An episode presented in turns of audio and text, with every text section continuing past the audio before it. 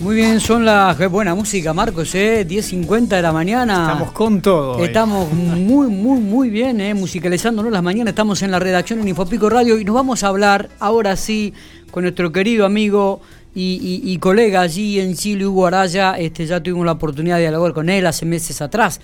Eh, y ahora volvemos a tenerlo en, en, el aire de Infopico Radio y nos da un placer enorme. Hugo, buenos días. Miguel Lastra te saluda. Hola Miguel, ¿cómo estás? Buenos días para ustedes también. La misma hora de allá es acá. Y te escuchaba en la última parte de tu comentario antes de ir a, escuchar a Gloria Gaynor. y bueno, tengo el dato precisamente, tú decías eh, cuánta gente está en cuarentena acá en Chile, actualmente el 10% de la población. Eso equivale a 45 comunas, incluida la nuestra de Coyhaique. El 50% de la población está en transición, vale decir, ya saliendo de cuarentenas, pero ahí viene toda una disyuntiva porque así como hay comunas que avanzan, hay algunas también que retroceden, como es el caso de Coyhaique. Así que la cosa está muy dinámica, variando día a día. Eh, bueno, y leíamos también, así acá muchos medios nacionales, obviamente, también critican la mm, la política de vacunación que ha llevado el, presidente Fernández y, un poco ponían sobre el tapete y allí en el podio a, Chile que había vacunado prácticamente en un fin de semana casi a un millón y medio de, personas, ¿no?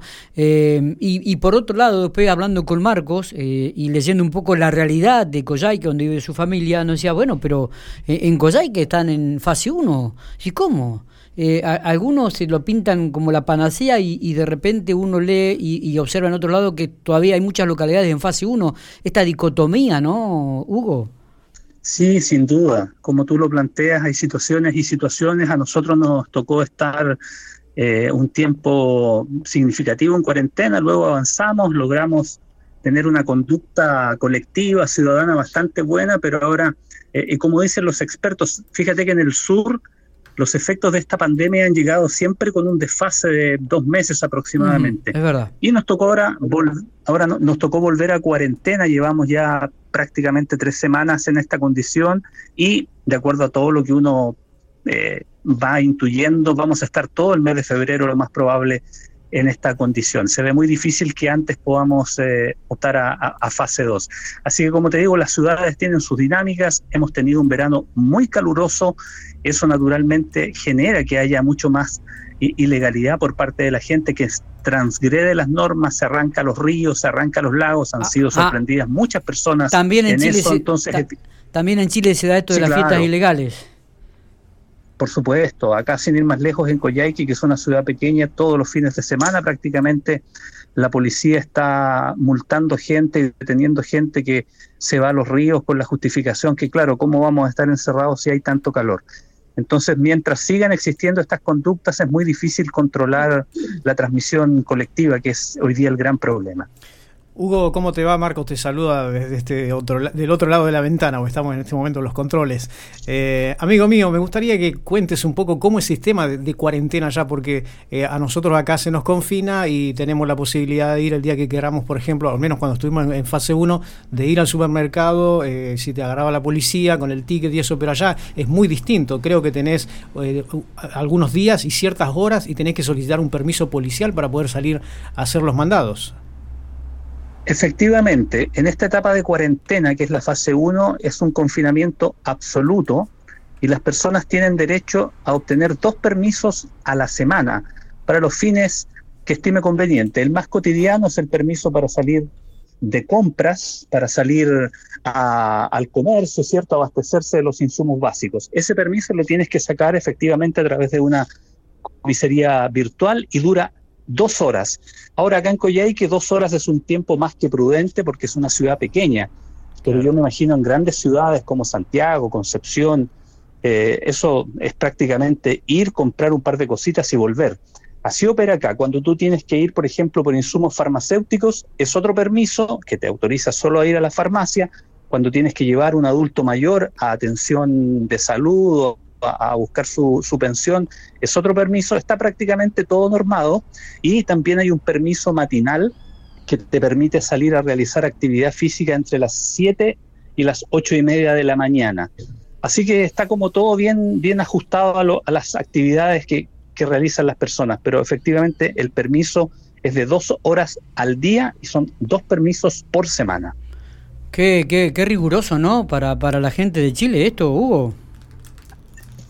Sí, es muy complicado y lo importante, eso sí, que hoy a diferencia de la primera cuarentena, hay un control mucho más férreo.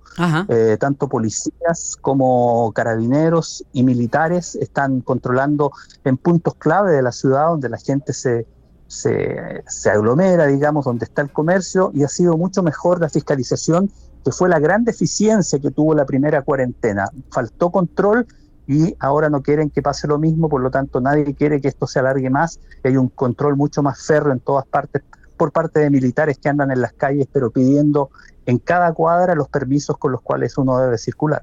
Eh, ¿Cómo está el tema de la vacunación ahí en Coyhaique? El tema de la vacuna está bastante bien, se ha ido vacunando por segmento etario, se partió por los adultos mayores desde los 99 años hacia abajo, hoy día ya estamos en el segmento de los que están entre los 65 y los 60, y a la par se inició este lunes también la vacunación de los funcionarios o trabajadores de planteles educativos en todos los niveles, porque acá el gobierno insiste en iniciar las clases presenciales el próximo 3 de marzo y para eso se necesita tener vacunada a la gente que trabaja directamente en los planteles educativos. La primera dosis se la están poniendo ahora, pero no va a coincidir, no va a alcanzar el tiempo para que ellos lleguen inoculados con la segunda dosis. Así que hay toda una polémica, y muchas familias que no van a mandar a sus hijos porque esto se, se, hizo a, medio camino, digamos, nunca se tuvo como prioridad a los, a los trabajadores de educación y hoy día hay una polémica con el Colegio de Profesores en torno a eso, porque así las cosas,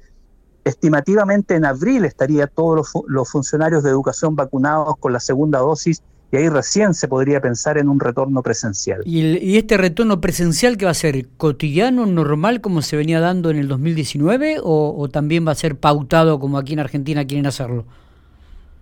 Va a ser pautado, igual que en Argentina, cada ah. colegio va a determinar protocolos respecto al aforo de las salas, porque acá los cursos en la enseñanza pública oscilan entre los 40 y 45 niños, los espacios no se cumple el distanciamiento, por lo tanto hay que pensar que los cursos actuales van a tener que verse reducidos a la mitad, a unos 21 o 22 como máximo.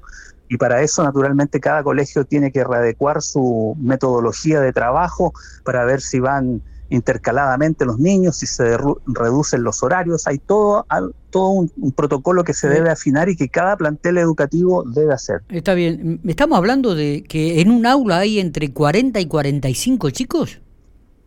Así es, la enseñanza acá en Chile tiene, tiene tres estamentos, el, el sistema público, que está en manos de las municipalidades, en esos colegios municipales o públicos el promedio de alumnos por aula es de 40 a 45. El máximo permitido es 45, pero hay facultades de algunos directores para incluso llegar hasta los 48. Pero el promedio, hablemos de 42, 43 alumnos.